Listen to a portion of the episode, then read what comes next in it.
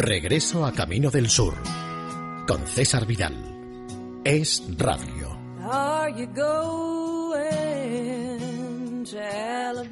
Muy bienvenidos a esta nueva emisión de Regreso a Camino del Sur. Comenzamos otra vez nuestro itinerario, nuestro periplo por la tierra del algodón, de las magnolias y de los melocotoneros. Y además lo vamos a hacer pues dando rienda suelta al corazón desencadenando el corazón, que diría aquel personaje al que todos conocían como The Genius, el genio, Ray Charles, y canta Unchain My Heart.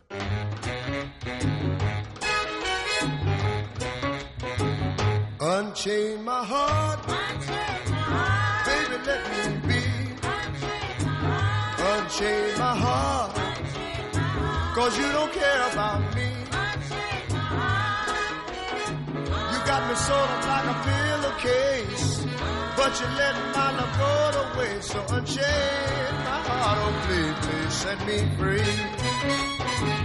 Unchain my heart. Baby, let me go. Unchain my heart. Cause you don't love me no more. Every time I call you on the phone. Some fella tell me that you're not at home, so unchain my heart, oh please, please set me free. I'm under your spell, like a man in a trance. But I know darn well, that I don't stand a chance. So unchain my heart, unchain my heart. let me go my way. Unchain my heart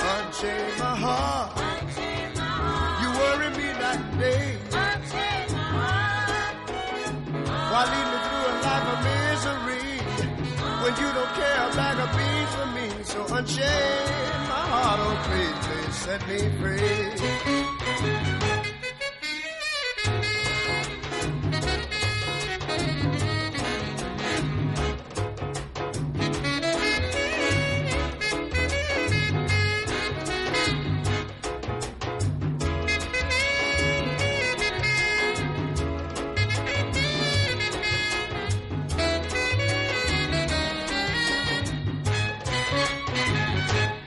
Under your spell. I'm under your spell. Like a man in a trance. Like a man in a trance. Wow, you know darn well, well that I don't stand a chance. Don't stand a chance. So unchain my heart. Unchain my heart. Let me go my way. Unchain my heart. Unchain my heart.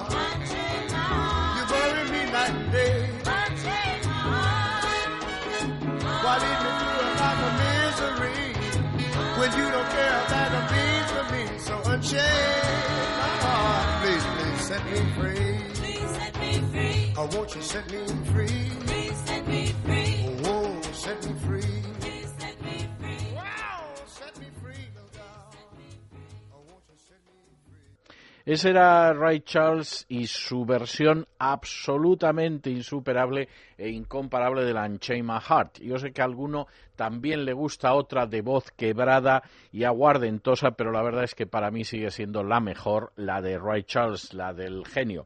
Y continuamos por el sur y continuamos rindiendo homenaje a uno de esos ríos absolutamente emblemáticos, que no, no es el Mississippi, es el Swanee.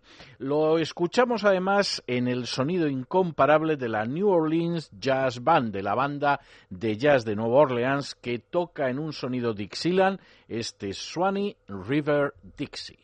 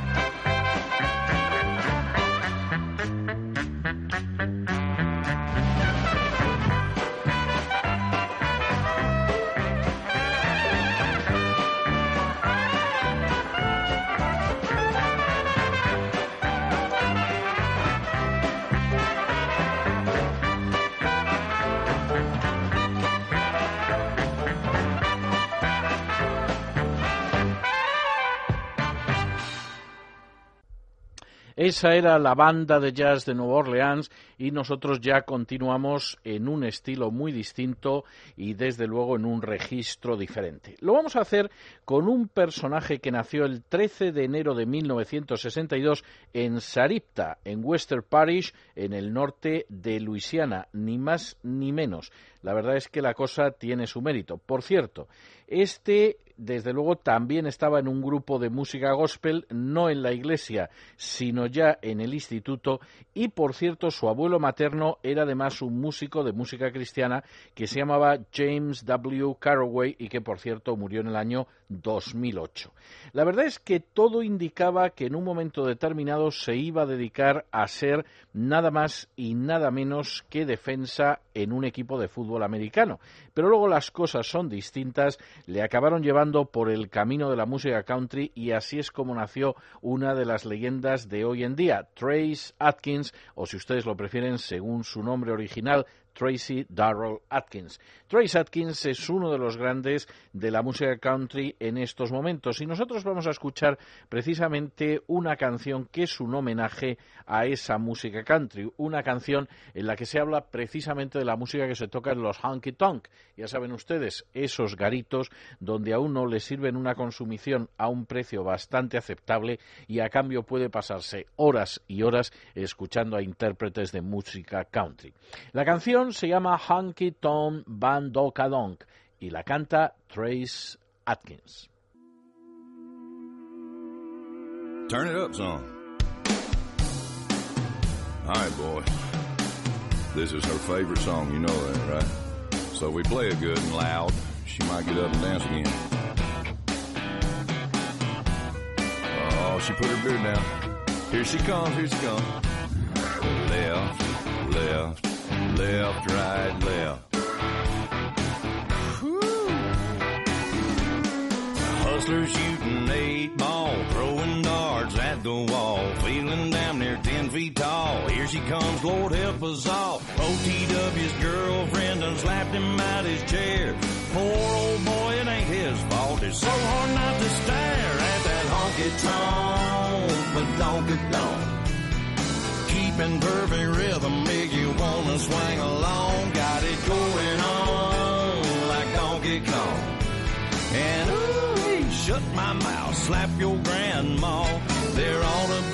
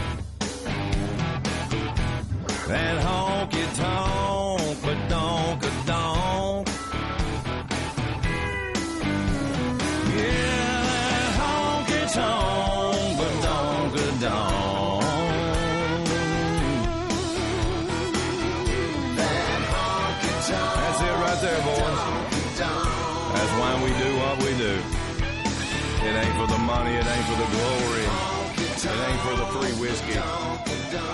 It's for the badonkadonk.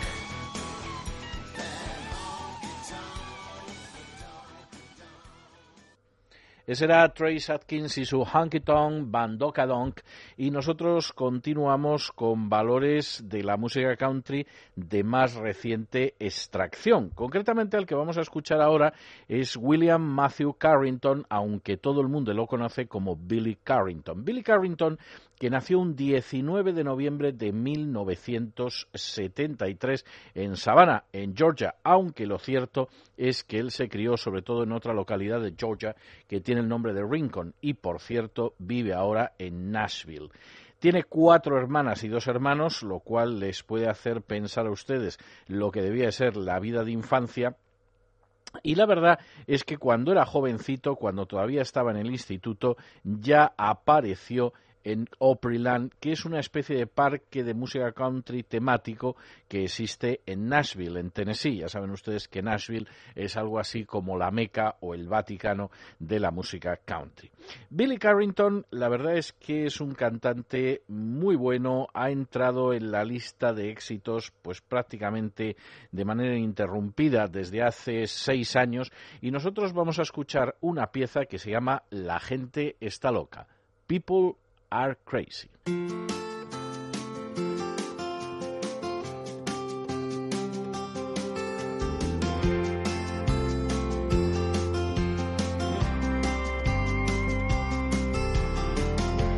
This old man and me were at the bar and we were having us some beers and swapping out on talking politics, blonde and redhead chicks, old dogs and new tricks and habits we ain't kicked. We talked about God's grace and all the hell we raised. And then I heard the old man say, God is great, beer is good, people are crazy.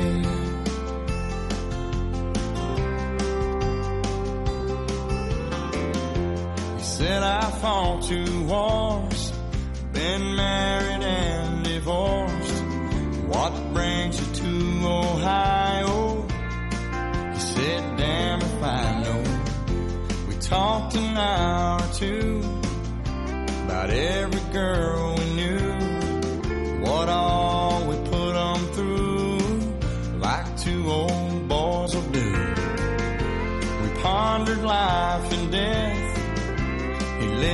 cigarette.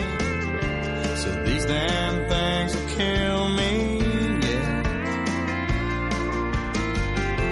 But God is great, beer is good, and people are crazy. Last call is 2 a.m. I said goodbye to him. I never talked to him again.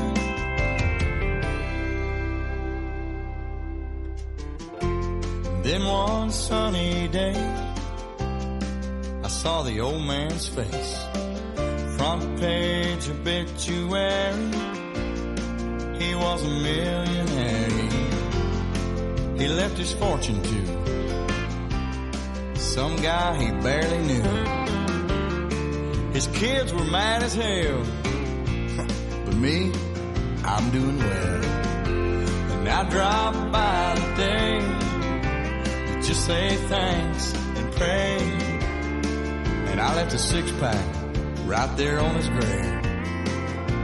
And I said, God is great, beer is good, and people are crazy.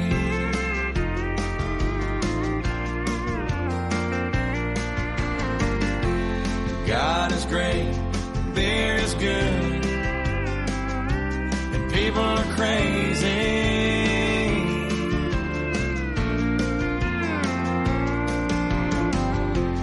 God is great, beer's good and people are crazy.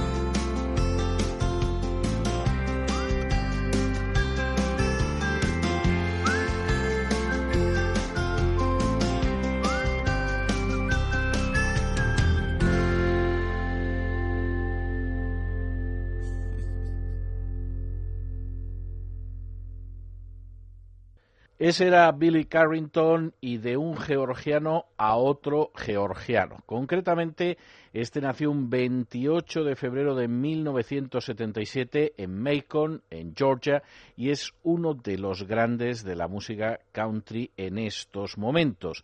Su nombre real es Jason Aldin Williams, pero todo el mundo lo conoce como Jason Aldin. Es más, por si alguien pronunciaba mal el nombre, eh, en fin, el segundo nombre que él ha convertido en apellido le cambió la grafía para evitar que así fuera. Es un problema esto de los nombres, porque como el inglés no tiene unas reglas exactas para leer, lo que acaba sucediendo es que si no quieres que pronuncien mal tu nombre, al final le tienes que cambiar hasta la grafía. Bueno, en este caso tenemos a Jason Aldean, personaje verdaderamente extraordinario de la música country de los últimos años, y vamos a escuchar además una de las canciones más populares de Aldean, ese que empieza diciendo aquello de muchachos, ¿os habéis encontrado alguna vez con una chica country real? Una chica que hable, que verdaderamente está triste, que está por los bosques la verdad es que es fantástica y, en fin, uno se la puede encontrar en el sur de Carolina, en Alabama, en Brunswick, en Georgia, en fin, en tantísimos sitios. Bueno, pues nosotros vamos a escuchar a esta chica que ya les voy adelantando por ahí, que dice lo mismo puede ser una hippie de Mississippi que una gritona de Kentucky, que una princesa de Kansas. Es decir, como ven ustedes, eh, se amplía muchísimo las posibilidades de encontrarse a una chica real country y lo vamos a escuchar en la voz de Jason Aldin.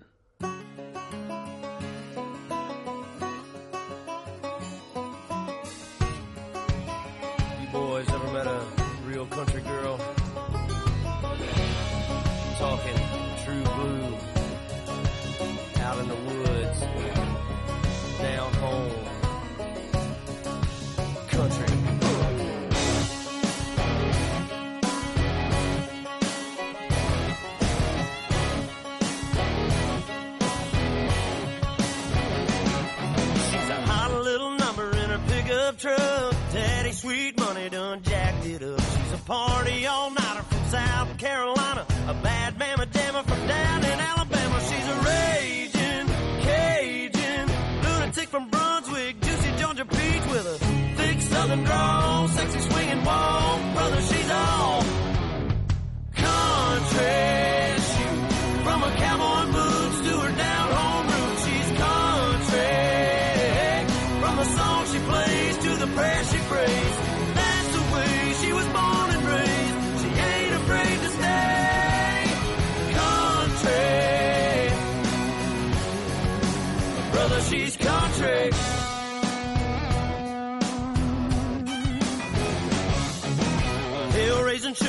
Sun goes down. Mama taught her how to rip up the town. Honey dripping honey from the holler in Kentucky. Get you flipping kinda trippy like a Mississippi hippie. She's a Kansas princess. Crazy mother trucker, undercover lover. Thick southern drawl, sexy swinging wall. Brother, she's all country.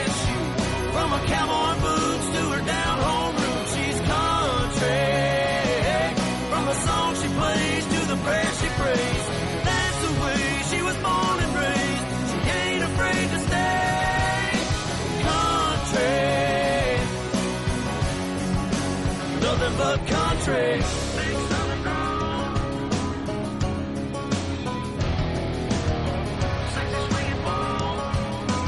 Oh, show 'em how country girl does it one time now.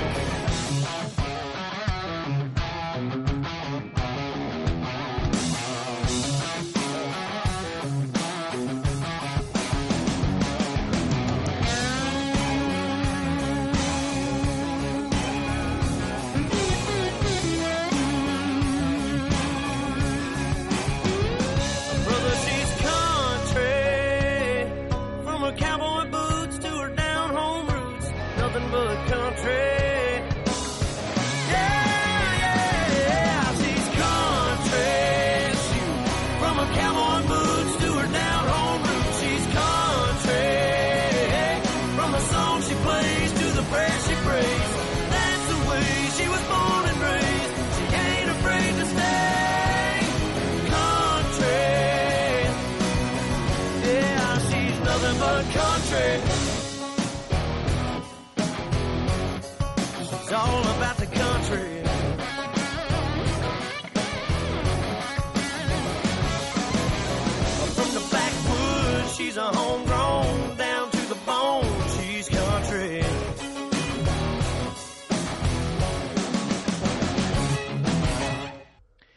Y cada vez nacen más jóvenes. Ya han oído ustedes que Jason Aldean nació en el 73.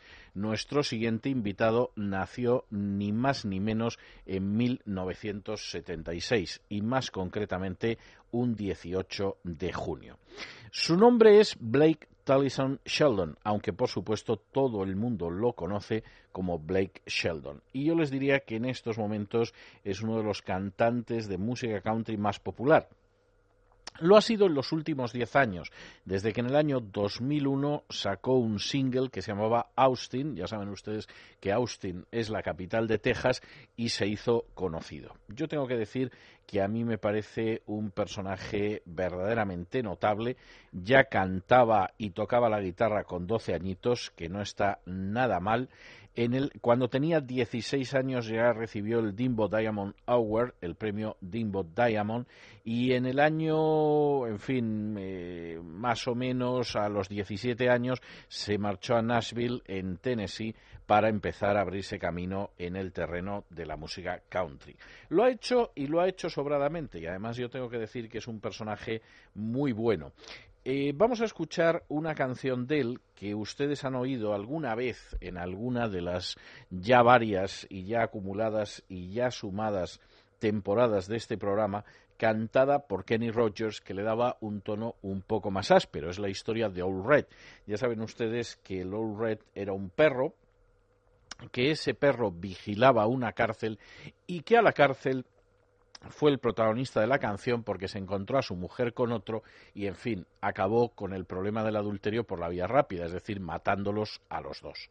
Old Red era un perro que impedía que cualquiera se pudiera escapar de la prisión si es que alguno además se atrevía a cruzar los pantanos que rodeaban la cárcel.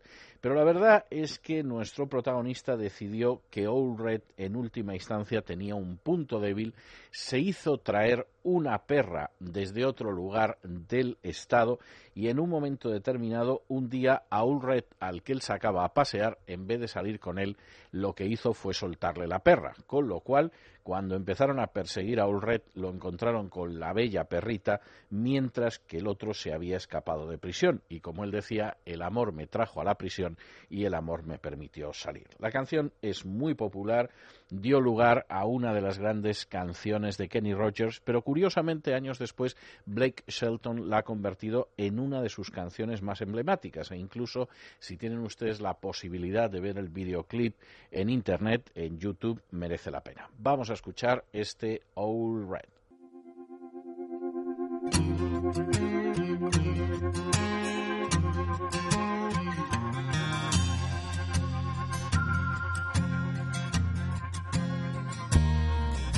Well, I caught my wife with another man, and it cost me 99.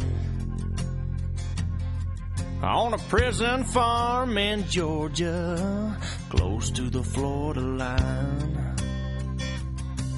Well, I've been here for two long years. I finally made the warden my friend.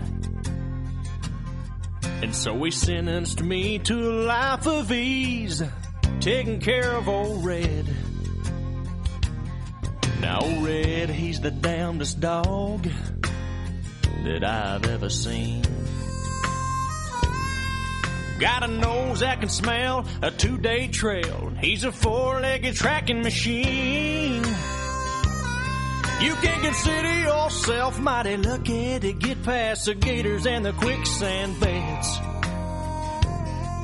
But all these years that I've been here, ain't nobody got past red. And the warden sang, Come on, somebody, why don't you run? Old Red's itching to have a little fun. Get my lantern, get my gun. Red'll have you treat for the morning come.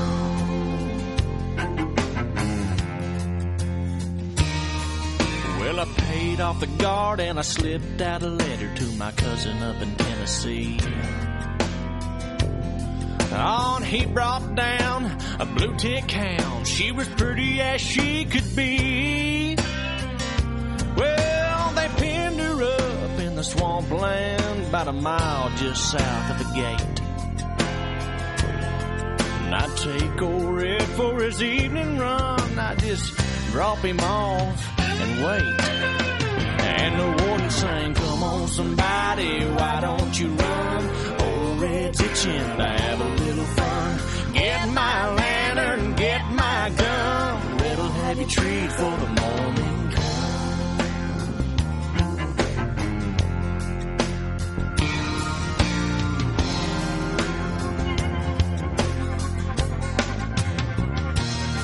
Now Red got real used to seeing his lady every night. And so I kept him away for three or four days and waited till the time got right. Well, I made my run with the evening sun and I smiled when I heard him turn red out. Cause I was headed north to Tennessee and Red was headed south. And the warden sang, Come on, somebody, why don't you run? Oh, Old Red's itching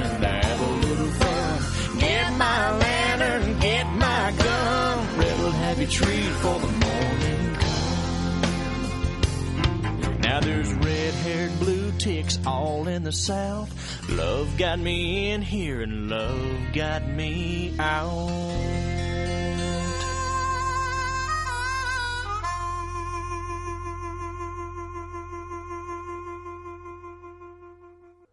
Fíjense ustedes lo que decían ni más ni menos que el alcaide de la prisión. Vamos cualquiera de vosotros, ¿por qué no os fugáis? Porque All Red está deseando divertirse un poco.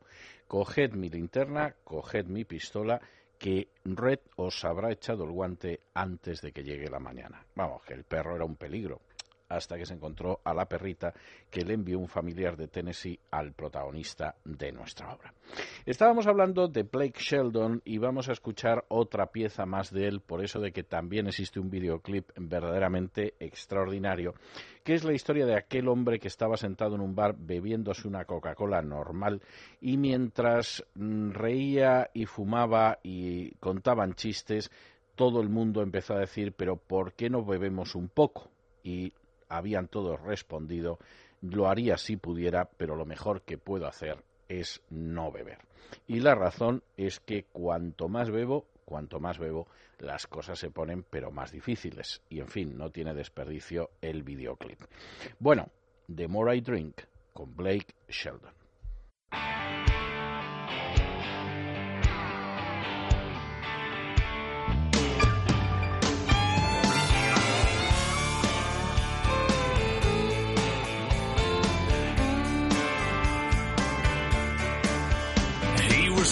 At the bar, sipping on a regular Coke. We were drinking and smoking and making him the butt of our jokes. We all said, man, what happened to you? Why can't you just have a few? He said I would if I could but it's probably best that I don't. Cause the more I drink, the more I drink, then I'm the world's greatest lover and a dancing machine. I get loud, I get proud, and it gets worse. Well,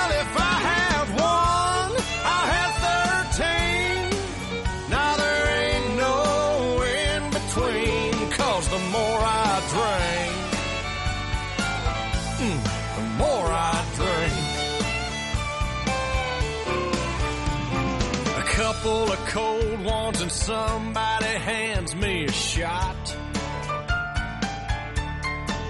Hell, even bucktooth and bow-legged women start looking hot.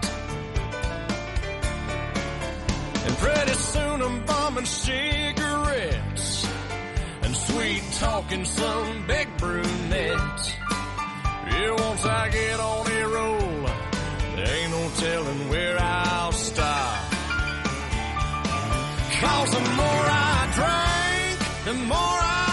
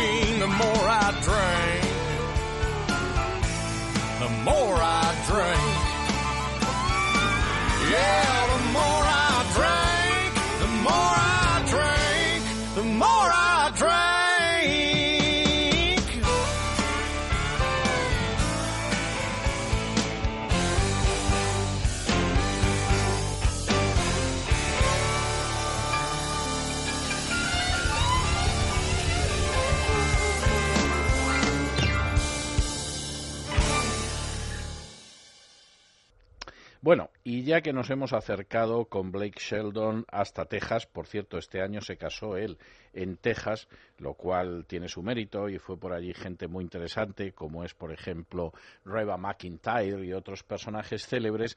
Pues bueno, vamos a cruzar la frontera, vamos a ir al sur de la frontera, south of the border, down Mexico way, y lo vamos a hacer pues con uno de los que mejor ha entonado esta canción, con Frank Sinatra.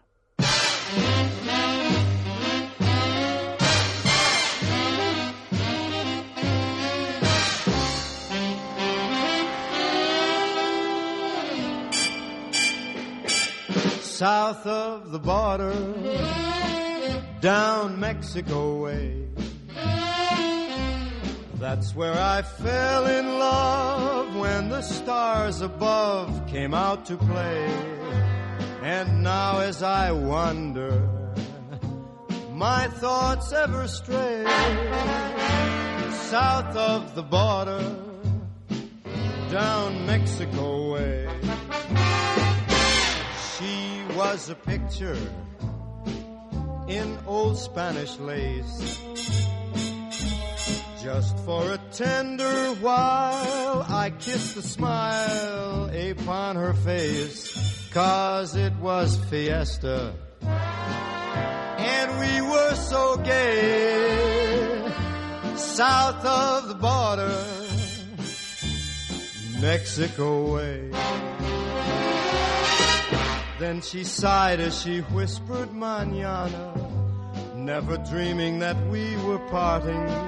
And I lied as I whispered manana, cause our tomorrow never came. South of the border, I jumped back one day. There in a veil of white by the candlelight, she knelt to pray. Mission bells told me that I mustn't stay south of the border, Mexico way.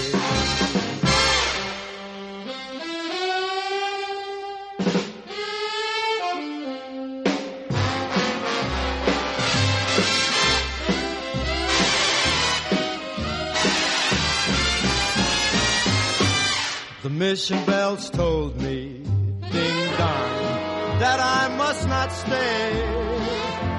Stay south of the border, down Mexico way. I, I,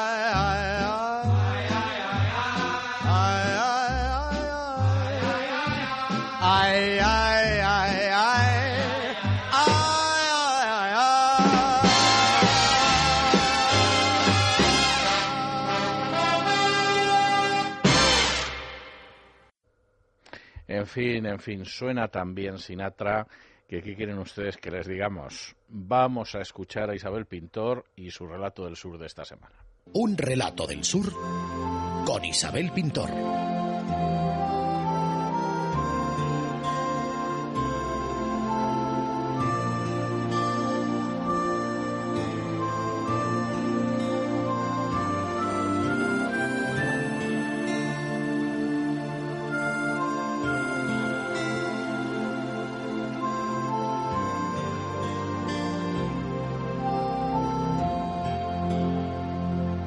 Elegir el día de la independencia para iniciar la revuelta fue, desde luego, una decisión premeditadamente irónica.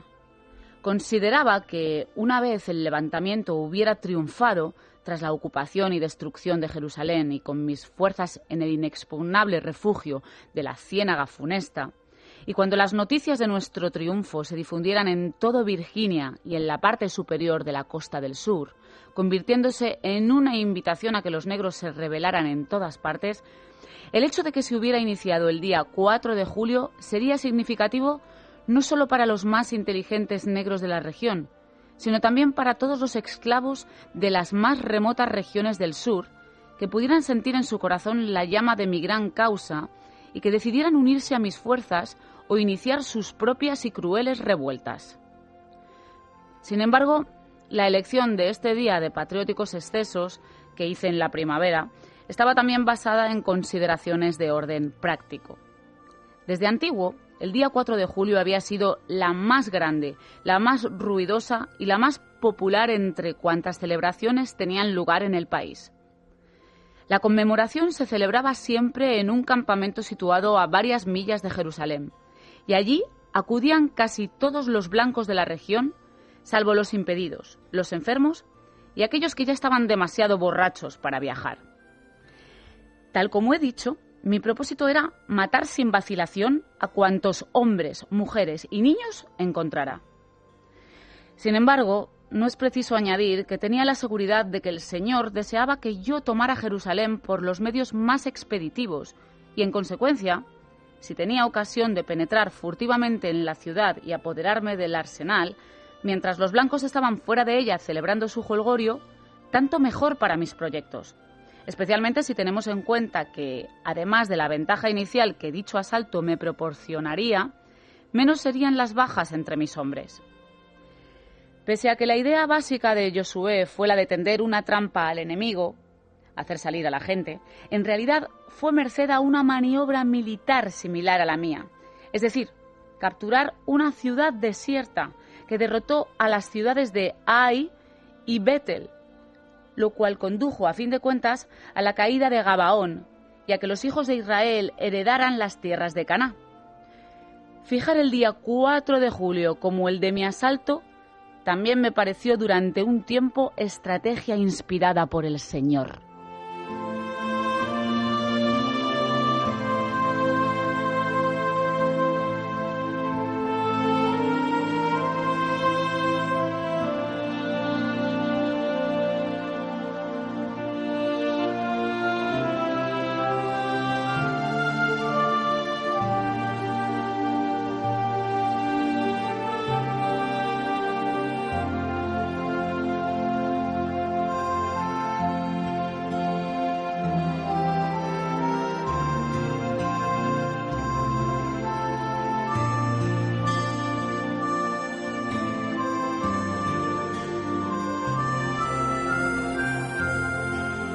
A Camino del Sur con César Vidal. Es Radio.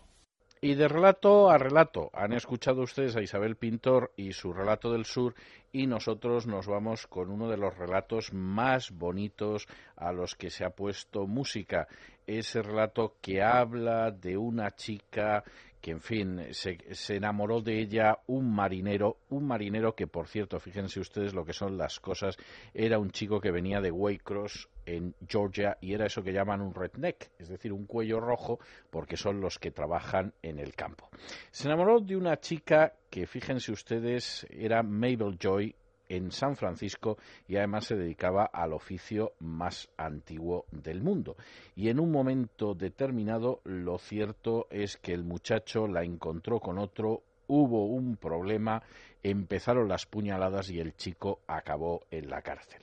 En un momento determinado lo cierto es que consiguió escaparse y llegar hasta el lugar donde estaba Mabel Joy, ya herido de muerte y pensando con una bala en el costado que no llegaría a verla. Preguntó dónde estaba Mabel Joy y entonces le dijeron que había dejado su oficio porque lo cierto es que andaba buscando a un chico de pueblo que había venido de Georgia.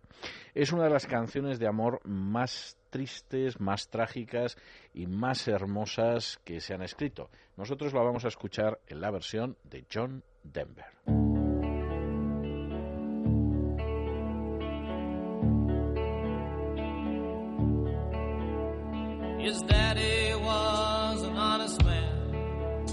Just a red dirt Georgia farmer. His mother lived her short life, having kids and baling hay. He had 15 years and he ached inside to wander. So he jumped a freight and Waycross, wound up in L.A. Cold nights had no pity on that way across Georgia farm boy. Most days he went hungry, and the summer came. He met a girl known on the strip San Francisco's Mabel Joy. Destitution's child born of an LA street called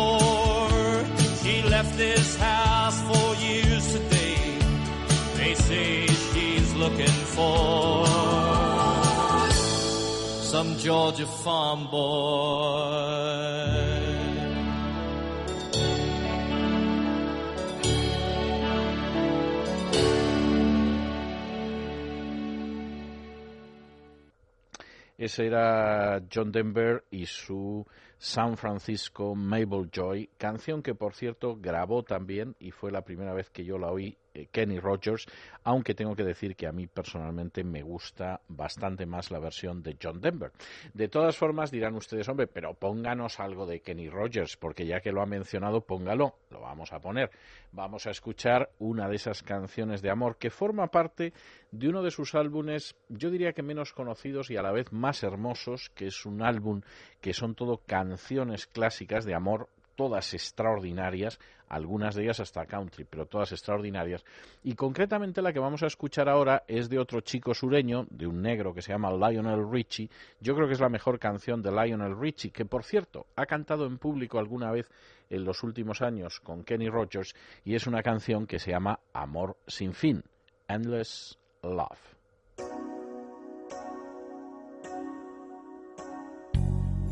Love, there's only you in my life, the only thing that's right. My first love, your every breath that I take, your every step I make. And I I want to share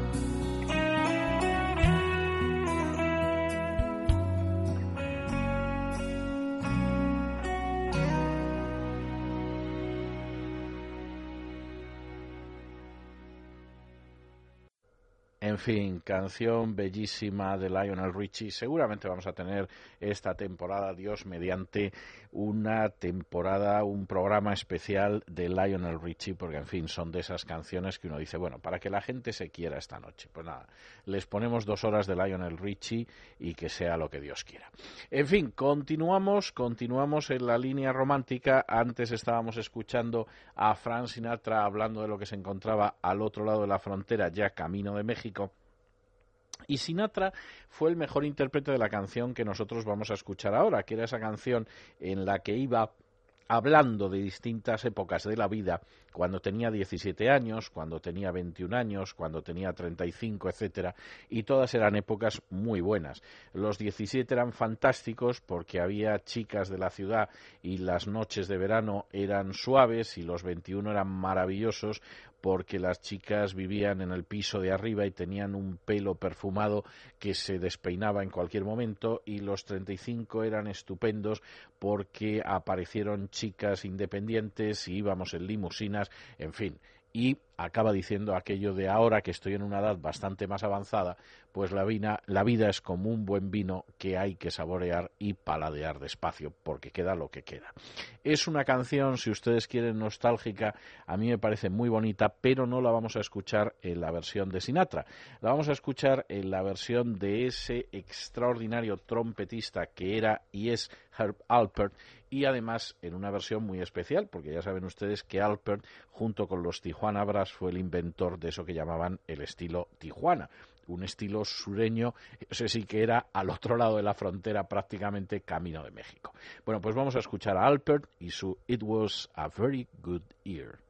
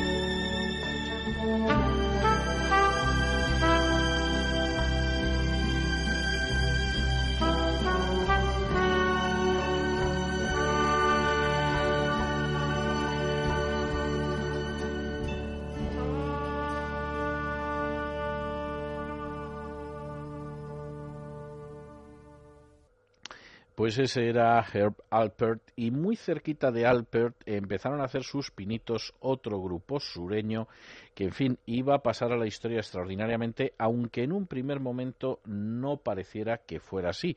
En el año 73 tuvieron un cierto éxito bastante menor que el que habían tenido al inicio en 1971 con su primer álbum, precisamente con un álbum que llevaba un título extraordinario, Desperado. Desperado es una pieza que hemos oído en varias ocasiones, tanto en la versión de los Eagles, que son sus intérpretes originales, como en la de Kenny Rogers. A mí me parece una de las baladas más bonitas que se han escrito, la de ese hombre que está en una situación eh, desesperada, que dirían, en el sur de los Estados Unidos y que realmente está dudando entre si va a la madurez o no.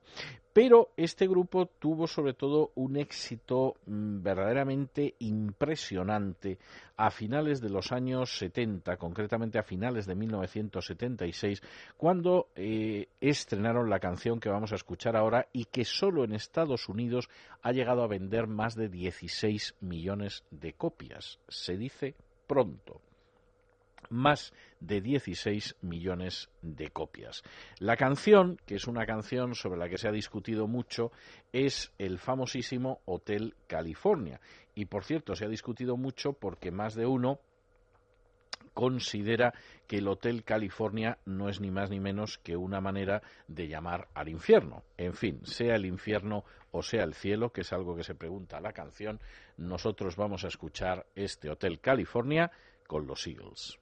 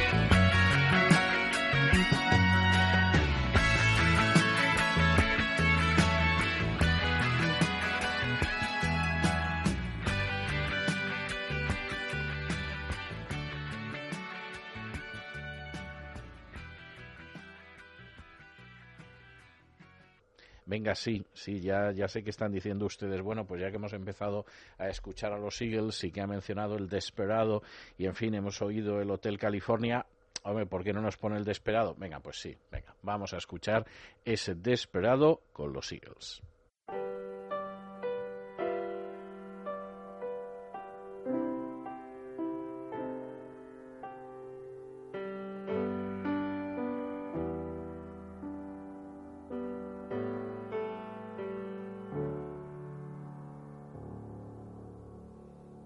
Desperado, why don't you come to your senses? You've been out riding fences for so long now. Oh, you're a hard one, but I know that you got your reasons. These things that are pleasing you hurt you somehow. Don't you draw the queen of diamonds, boy? She'll beat you if she's able. You know the queen of hearts is always your best bet. Now it seems to me some fine things have been laid upon but you only want the ones that you can't get. Desperado. Oh, you ain't getting no younger. Your pain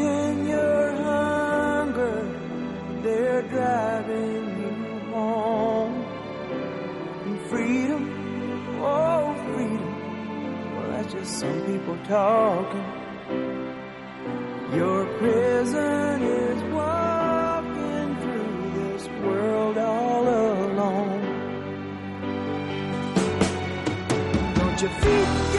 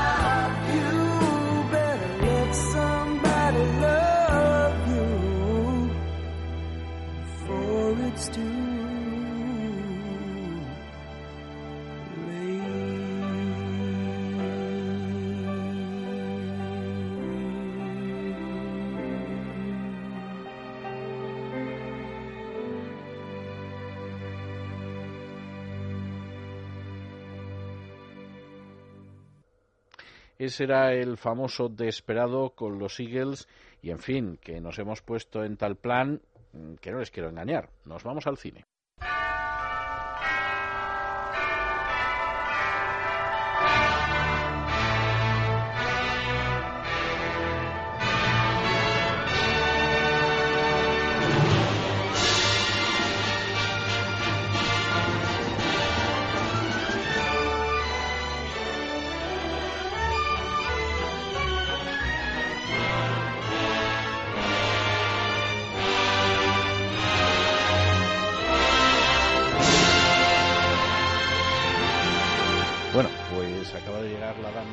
Pintor. Ya saben ustedes que se trae bajo el brazo siempre una película que tiene alguna relación con el sur de los Estados Unidos y que ha escogido la dama Galina Kalinnikova.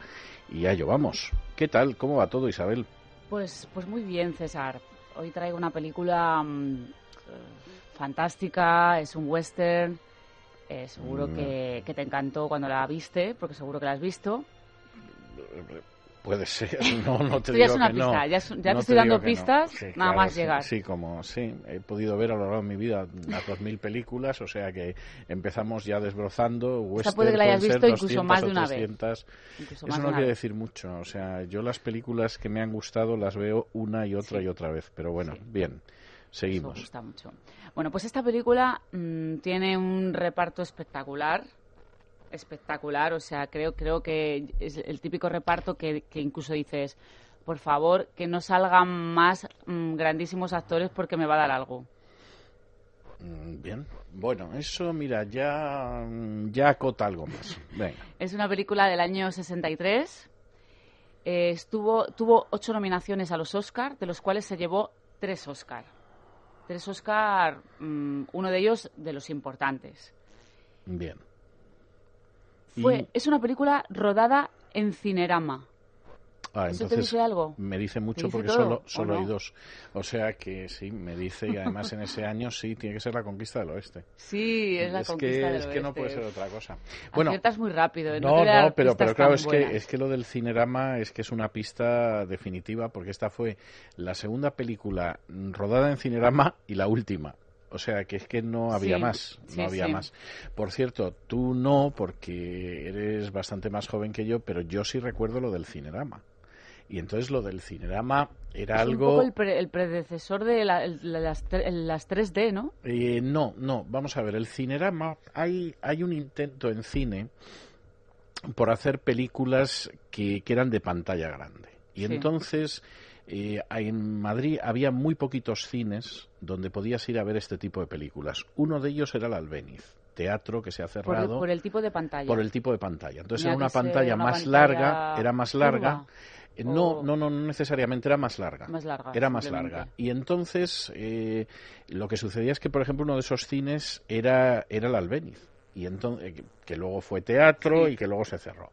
Y entonces, por cierto, donde yo vi la primera película, que no era en Cinerama, sino en Cinemascope, pero que era algo parecido, la diferencia con el Cinerama es que el Cinerama utilizaba tres cámaras y se ensamblaban las cámaras. Y entonces la sensación que daba, pues era, claro, una anchura de visión tremenda. Es Pero, que el, el 3D también se graba así, ¿no? sí, pero, la- a la vez. pero este no daba sensación de distintos. relieve. O sea, el Cinerama no daba sensación de relieve, sino de que el... De profundidad. el- eh, ni Mm. tampoco de profundidad. Lo que daba fundamentalmente es que era mucho más lo que abarcaba la vista. O sea, Ajá, era a ya. lo ancho, es decir, el Ya, ya, ángulo, el angular se abría extraordinariamente. Sí, sí, sí, sí, y tenía un pequeño defecto que era que se notaba la rayita donde se juntaba. Es decir, la pantalla quedaba dividida en dos Ah, alas y una parte central. E hicieron dos. Y se notaban las tres partes. Y se notaban las tres partes, un poquito. Y esto luego tuvo, claro, lógicamente, su superación con el Cinemascope, que eh, ya no tenía esa división y, sin embargo, causaba el mismo efecto. Por ejemplo, yo recuerdo cuando vi, pues debía yo tener unos 9, 10 años, al este de Java, en la Albéniz, que seguía el sistema de Cinemascope, y claro, te quedabas absolutamente abrumado, porque la pantalla normal que tú estabas acostumbrado a ver en un cine se ampliaba hacia los lados una barbaridad. Entonces, claro, era una pantalla que tenía una anchura de más del doble de la que tú estabas acostumbrado. Y claro, películas en el al este de Java, que era, por ejemplo, un, la erupción del volcán Krakatoa, pues aquello era impresionante, pero por ejemplo la conquista del oeste, como era el doble, es decir, aquello cubría todo el muro, pues te quedabas impresionado, por ejemplo, con el espectáculo de la estampida de los búfalos. O sea, daba la sensación de que de pronto los búfalos se iban a salir de la pantalla y se te iban a caer encima. No por el 3D, que ya se habían hecho pruebas y habían fracasado, eh, se hizo una prueba con, con los crímenes del Museo de Cera y fracasó fundamentalmente porque la gente encontraba muy incómodo la historia de las gafas y entonces pues aquello incómodo. se hizo es incómodo aquello se hicieron un par de películas y finalmente la cosa no, no funcionó. Y lo que sí quedó en todos los cines españoles, bueno, en algunos cines de estreno españoles, donde por ejemplo se había estrenado La Otra y, y La Conquista del Oeste, era lo de pantalla en cinerama y Cinemascope, que era una cosa que tú decías, bueno, lo que vamos a ver. Luego las películas a lo mejor no eran gran cosa, pero claro, la impresión que te causaba aquello, pues era impresionante. En el caso, en el caso de la conquista del oeste, a la que se, se le cambió el título, porque eh, para los españoles era muy difícil entender el significado de lo que es el oeste para los americanos y esto es una cuestión cultural, es decir, la película en inglés se llama How the West Was Won, es decir, cómo se ganó el oeste. Pero en España se tradujo por la conquista del oeste, porque efectivamente la visión española de llegar a América es conquistar, mientras que la visión anglosajona es colonizar o ganar. Y claro, en ese sentido, Vamos a ver, la película, eh, tú veías una película de aventuras absolutamente extraordinaria, dirigida por varios actores, etcétera, pero autores muy buenos, directores muy buenos. Pero claro, cuando tú veías, eh, tú, tú examinas toda la filosofía que hay en la conquista del oeste, que yo es una película que he visto varias veces y la última era cosa de tres o cuatro años, en versión original la estuve viendo en Estados Unidos, la filosofía es totalmente distinta. Es decir, el que llegaba al sur conquistaba tierras para hacerse con el oro el que llegaba al norte lo que conquistaba era la tierra para establecer una civilización. Y entonces era totalmente distinto, no era una conquista, sino el ganar la tierra. Entonces, claro, la película empieza con colonos. Es decir, no llegan los conquistadores al oeste. Al oeste los que llegan son los colonos. Y además son colonos que lo que saben hacer es cultivar la tierra, criar ganado, construir ciudades, etcétera.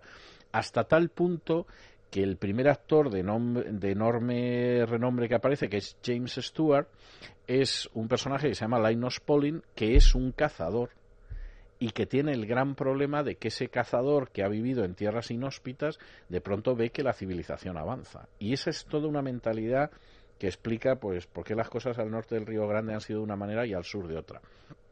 La película, que en realidad pues es una película que dura dos horas y media largas, está concebida como una serie de bloques, pues claro, tenía el primer bloque, que era esa marcha hacia el oeste, que dirigía Henry Hathaway, que era el que dirigía el último, que era cuando acabas con los forajidos, es cuando ha llegado la civilización. O sea, aquí hay toda una filosofía de la construcción de un país que es totalmente distinta de la filosofía en el otro medio continente. Y, y si uno ve la película, aparte que se lo pase muy bien, pero va viendo lo que aparece en la película, realmente es, es todo un- una descripción de lo que es Estados Unidos.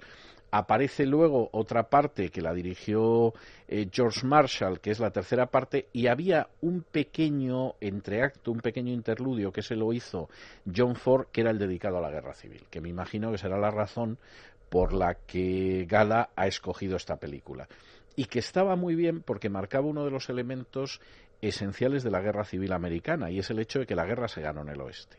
Es decir, era una guerra que buena parte de la lucha se concentró en el sur de los Estados Unidos, pero que estratégicamente se decidió en los estados del sur que estaban en el oeste. Y eso aparece en la película contado de una manera muy rápida. Aparece un George Pepper muy joven que es el protagonista de toda la segunda parte de la película y que entonces era un actor muy prometedor y luego no llegó a más, pero es el George Pepper de la época de los insaciables, que estaba sensacional, de la conquista del oeste, de desayuno con diamantes, etcétera, que todo esto se ha ido olvidando y al final acabó siendo eh, Aníbal Smith en, en el equipo A, ¿no? Sí. Pero en aquel entonces, pues era un actor muy joven, con un enorme carisma y, y además toda la segunda parte la protagoniza él.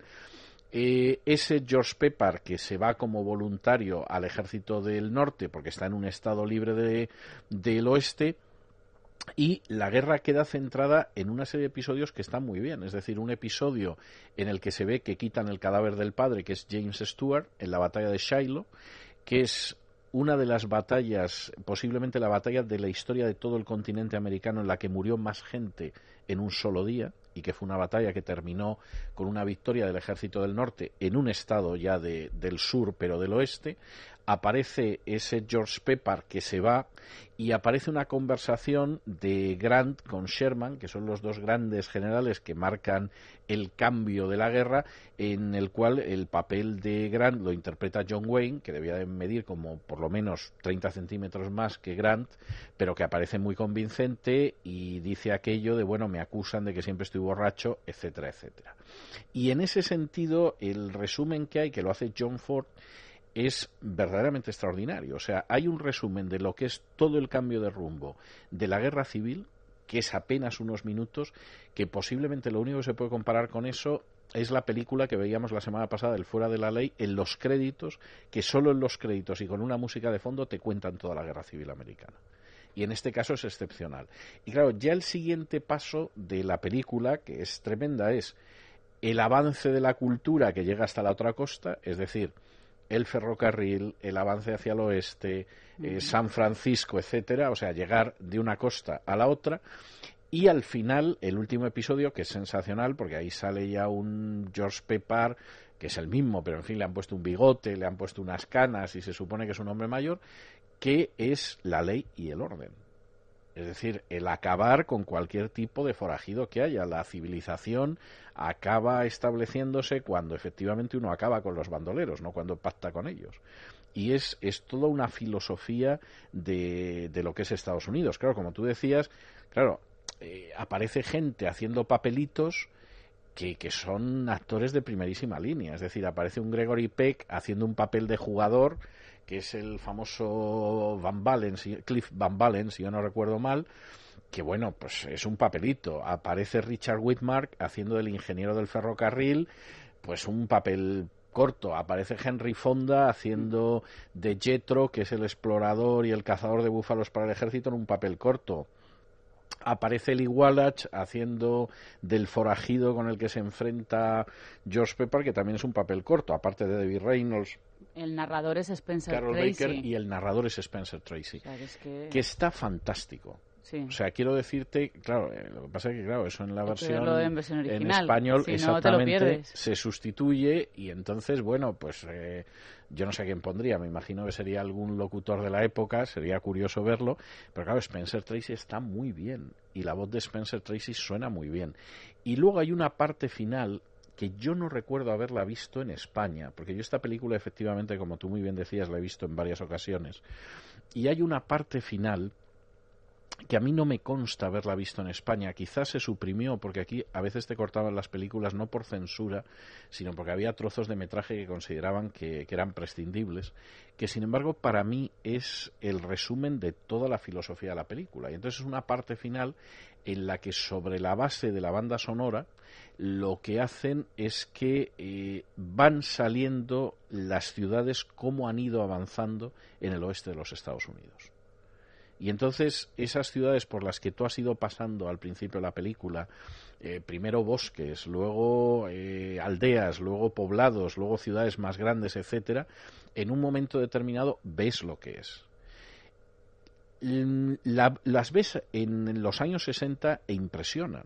Es decir, tú ves Los Ángeles, por ejemplo, que- que salen con las autopistas y todo lo demás, y tú dices, Dios mío de mi alma, ¿esto qué es? Claro, imagínate en la España de inicios de los años 60, apenas empezando el desarrollo, el ver esto, y yo tengo la sensación de que toda esa parte final, que es Spencer Tracy hablando, la música y, y las ciudades, me da la sensación de que esa parte estaba suprimida Pero la vuelves a ver ahora y es efectivamente es toda una filosofía de la política. Es decir qué construye una nación la nación la construye la gente eh, que trabaja con todas las consecuencias que soluciona sus problemas internos y que impone la ley y el orden. Y claro es verdaderamente es una definición que, que explica muchas cosas del desarrollo histórico de los Estados Unidos y de la falta de desarrollo de otros países, dicho sea de paso. Pero, en fin, a mí me parece una película extraordinaria, me parece una película muy bien elegida y hay que decir que, bueno, que en el año 63 fue la segunda película más taquillera, pero es que de verdad que merece la pena verla. Por cierto, creo que en DVD en español sacaron una edición especial hace cosa de un año, Sí. poco más de un año. Sí, creo que la retocaron y que la han, vamos, la ha reconstruido la película para que, para que gane en calidad. Sí, y efectivamente es, es una película absolutamente extraordinaria, ¿no? No me extraña que uno de los Oscars fuera el de mejor guion original, Sí. porque el guion francamente es, es impresionante y tenía una banda sonora magnífica que si te parece nos vamos a detener en ella, que es una banda sonora de Alfred Newman y que empezaba pues con, con una obertura que es la que vamos a escuchar ahora.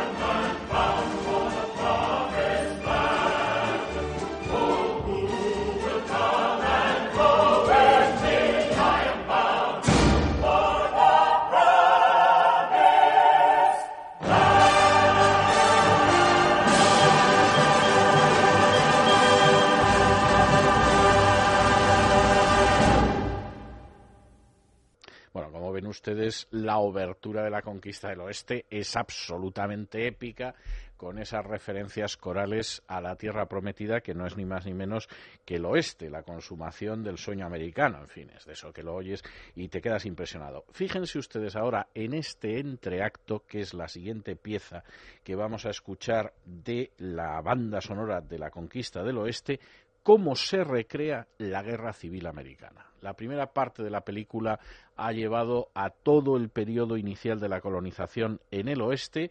De pronto estalla la guerra civil. La guerra civil americana, en contra de lo que piensa la gente, se decidió en los estados del sur que estaban más al oeste, por ejemplo en Kentucky, sobre todo en Tennessee, y en estos momentos, en la banda sonora de la conquista del oeste, se recrea en apenas unos minutos toda la guerra civil.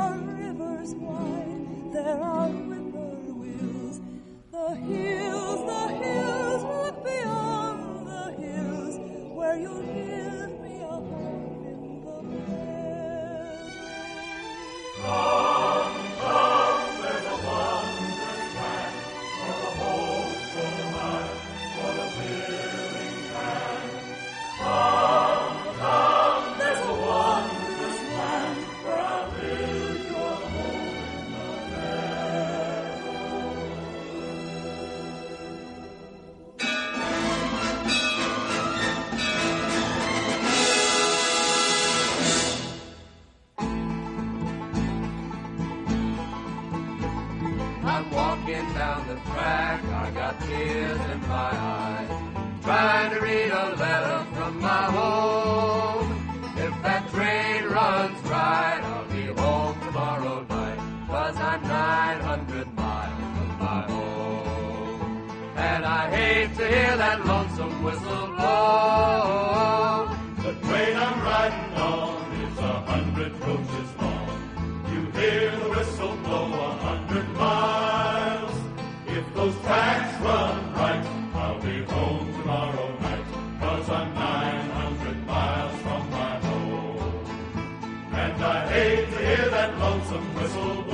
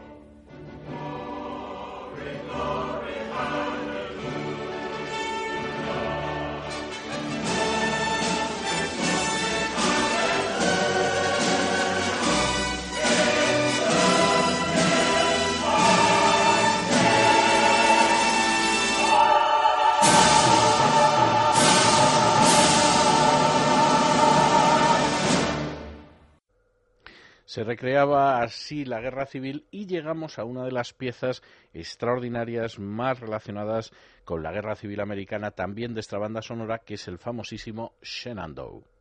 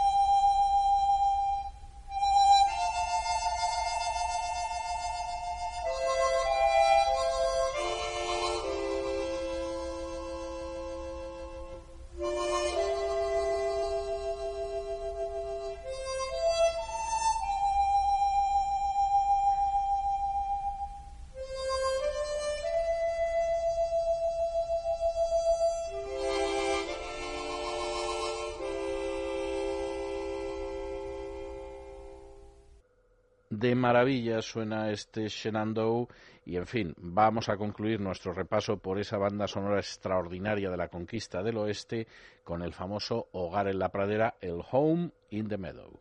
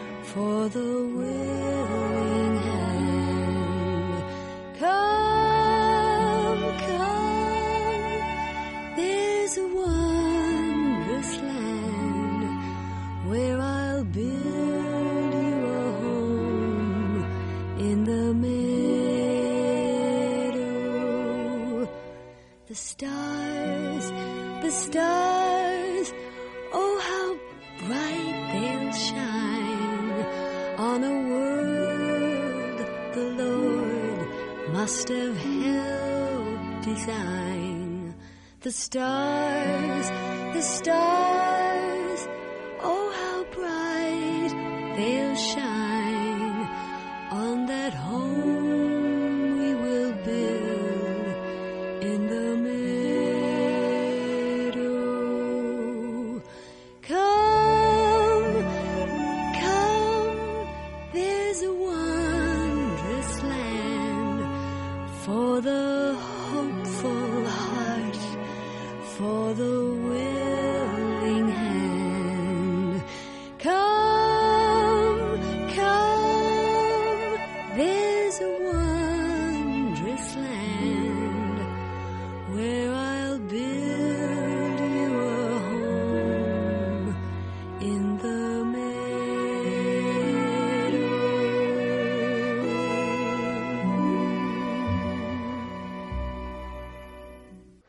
lo han dejado de maravilla para que entremos ya en la música gospel. Y entramos en la música gospel con un coro de gospel que no es del sur de los Estados Unidos, sino de Sudáfrica, de Soweto. Y concretamente vamos a escuchar un medley que incluye el famoso Many Rivers to Cross, el Going Down Jordan y el Amen.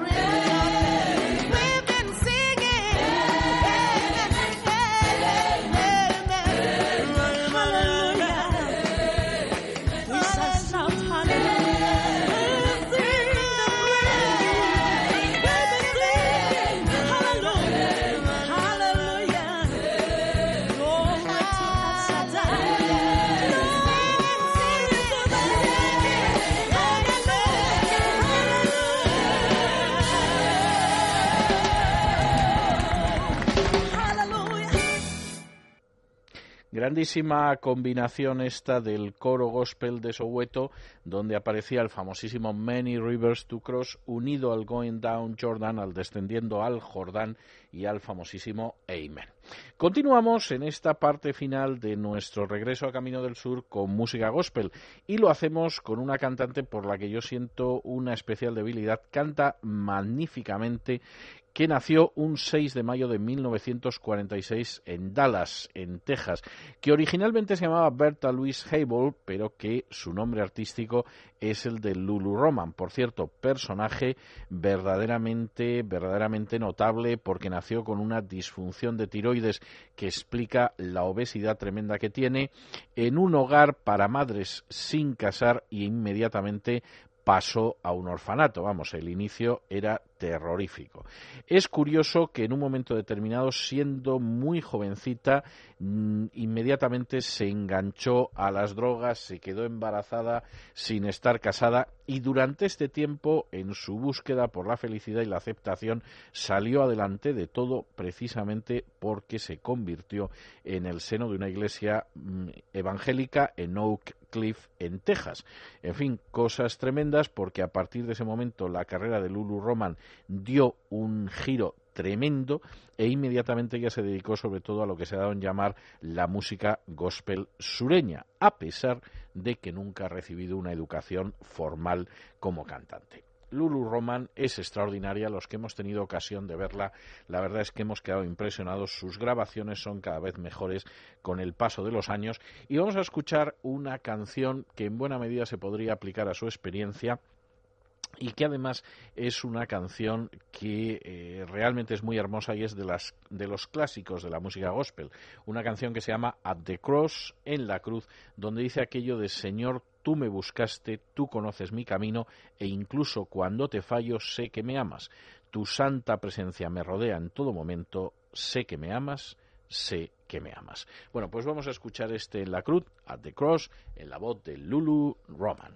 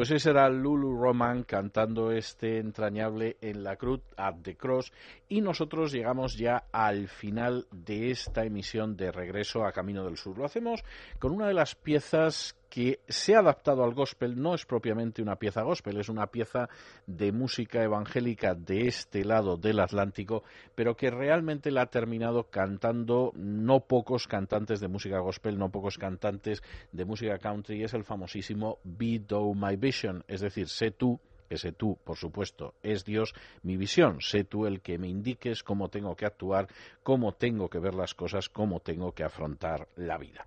Bueno, pues vamos a acabar la parte musical de nuestro programa escuchando este Sé tú mi visión, Be Thou My Vision.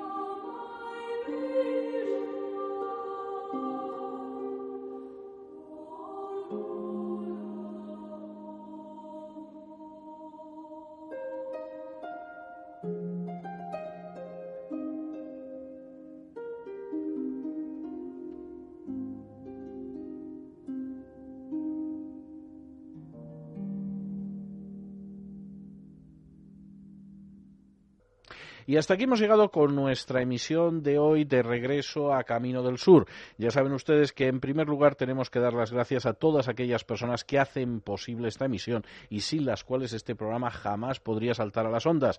El caballero Javier, las damas Galina Kaliníkova e Isabel Pintor.